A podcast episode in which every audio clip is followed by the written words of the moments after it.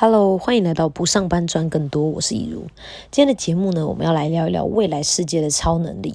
现在的科技越来越进步，随着互联网跟物联网的出现，收集数据变得越来越容易。大数据再加上演算法，让机器学习更快速，而且也也更精确。所以 AI 不再只是科幻小说或者是电影里面的情节了，而是真实存在于我们生活的每一天。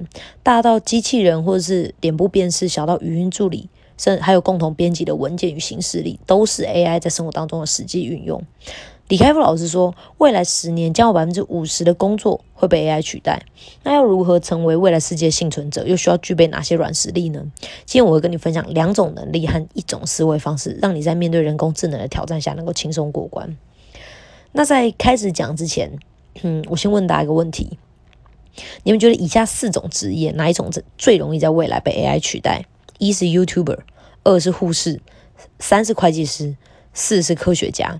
那我们现在不会讲答案，但是等我讲完今天内容呢，你大概就会知道答案了。要探讨一个这样的议题，还是需要一个具有公信力的人跟观点才可以。呃，李开复老师在一个天下文化的专访里面被问到说，他的著作《AI 新世界》英文名《AI Superpowers》里面的 Superpower 代表什么含义？当时他给出了三个意思。他说，一是将会有超级强国出现，那美国跟中国会是领跑 AI 时代的两大势力。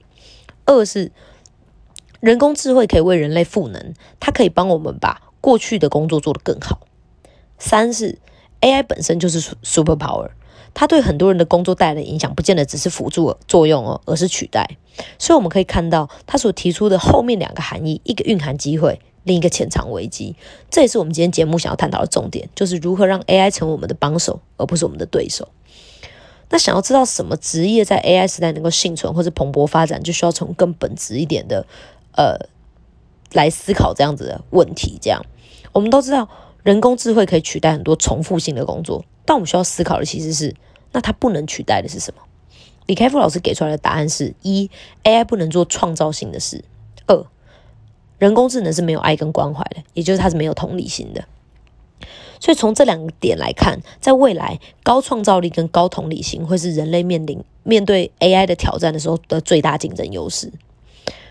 那它根据了这两个维度，把工作划分成四个象限：横轴是创造力，然后纵轴是同理心。在未来呢，最难被取代的工作是同时需要具备高同理心以及高创造力的一号区块。在它的反面。最容易被取代的则是三号区块，既不需要同理心，也不需要创造力，然后流程可以透过人工智能做到最优化的这些工作，因为这是 AI 的强项。AI 的强项就是从大量的数据当中找到最佳解答，而剩下的两个区域呢，机器会可以很好的辅助人类，大大的提升效率。但是一号区块高同理心又高创造力，进入的门槛比较高，所以相对来说也比较难达到规模化。所以，一般人如果想要在未来五到十年赚到钱，那最有机会的领域应该会坐落在二号区域里面，因为需要高同理心，机器人是做不到的。但是，它又不需要太高的创造力，流程能够被 AI 做到最优化，能够让 AI 为人类赋能，把工作流程做好，所以它更容易做到规模效应。那在讲到。同理心要把同理心商业化的话，这里就需要引用到美学的经济的作者张伟雄提出来的论点。他说，人类商业的进化史可以说是从脚的经济进化到手的经济，然后到脑的经济，最后会进入新的经济。所以，随着科技发展，机器越来越强，人的同理心的商业价值一定是越来越高的。毕竟那是机器所没有的，物以稀为贵嘛。所以，今天我们讲的第一种超能力就是同理心。那在维基百科里面，他对同理心的解释是：同理心是一种能够将自己置于他人的位置，并且能够理解或感受他人在其框架内所经历的事物的能力。讲得很复杂，但简单来说就是对别人的感受、对别人的经历能够感同身受，处理问题的时候可以换位思考。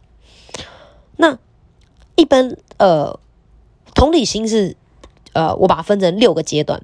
第一个阶段是什么？第一个阶段就是你完全无法理解对方。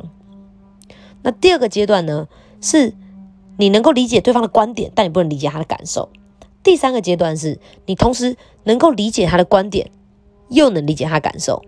而第四个阶段就是你在理解他的观点跟感受以后，能够提供有价值的帮助。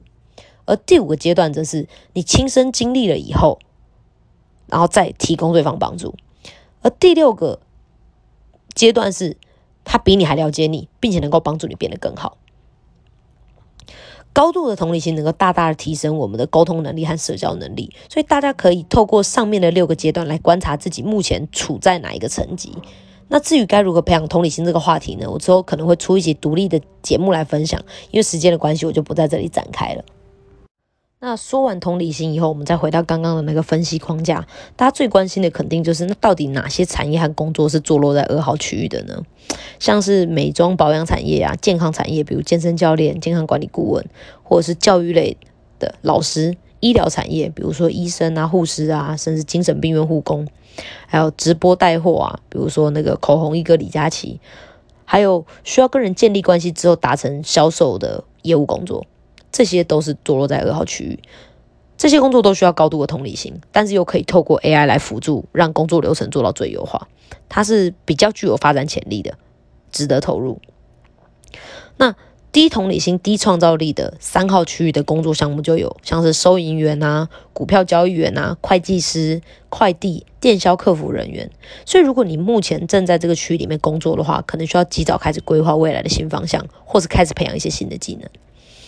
那至于是高创造力、低同理心需求的四号区域，则是有像是科学家、AI 工程师、艺术家，甚至是匠人，比如说做一些陶艺啊，或者是米雕这样子的匠匠工匠。呃，最后是高创造力跟高同理心的区的一号区域，像是 YouTuber、编剧、小说家、企业顾问或室内设计师等等的。那在呃听到这里，大家应该已经可以知道说。哦，我一开始问的答案，一一开始问的问题答案到底是什么？就是低同理心、低创造力的三号区域工作，会计师是最容易被淘汰的。嗯，那在接下来呢，我们就要讲到第二个超能力，也就是创造力。我把它分成两个部分来说，一部分是从无到有的创造或者决策，而另一部分则是把专业深耕到极致，有点像是日本职人精神的概念。因为李开复老师在一个专访里面说过，他说 AI 时代的来临，对于那些很有才华或是能把事情做到很深的人是天大的好消息，因为这是 AI 做不到的事情。创造力的东西看起来像与生俱来的，但其实它是可以培养的。所有创造过脍炙人口作品的人都非常高产，他们不是说坐等着灵感降临，而是每天都规定自己的工作时间跟产出，透过不断的精进，还有稳定的输出，才有那种我们看起来像是横空横空出世的才华。那除了学习精进还有稳定输出之外，还有两个方法也对于提升创造力很有帮助。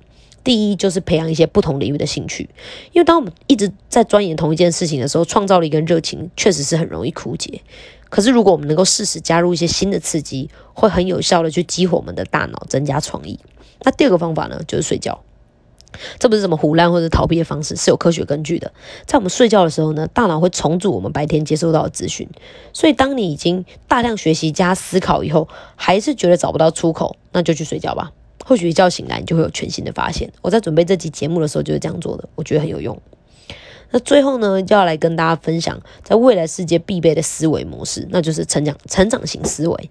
这是史丹佛大学的呃卡罗德韦克博士提出来的概念。他在他的著作《终身学习》当中有提到，他说我们所获得的成功，并不是能力和天赋决定的，而是我们在在追求目标的过程当中所展现出来的思维模式。他介绍了两种思维模式，分别是固定型和成长型。它体现了应对成功和失败、机会跟挑战的时候两种截然不同的心态。一个人如果拥有成长型思维，他会变得他会是乐于挑战、乐于接受挑战的，并且积极的去扩展自己的能力，因为他相信所有的事情都离不开个人努力。这个世界上充满着帮助我们学习跟成长的有趣挑战。这样的人会保持弹性，并且拥抱变化，能够在危机当中看到机会。在快速变迁的时代，能够与时俱进，并且做好准备，这是面对 AI 挑战的未来最需要具备的能力。这也是我们都需要去努力的方向。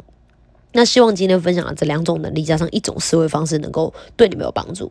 那今天的节目就差不多到这边喽。如果你还想了解其他不上班赚更多的秘密，欢迎按下订阅。我们下期节目再见喽，拜拜。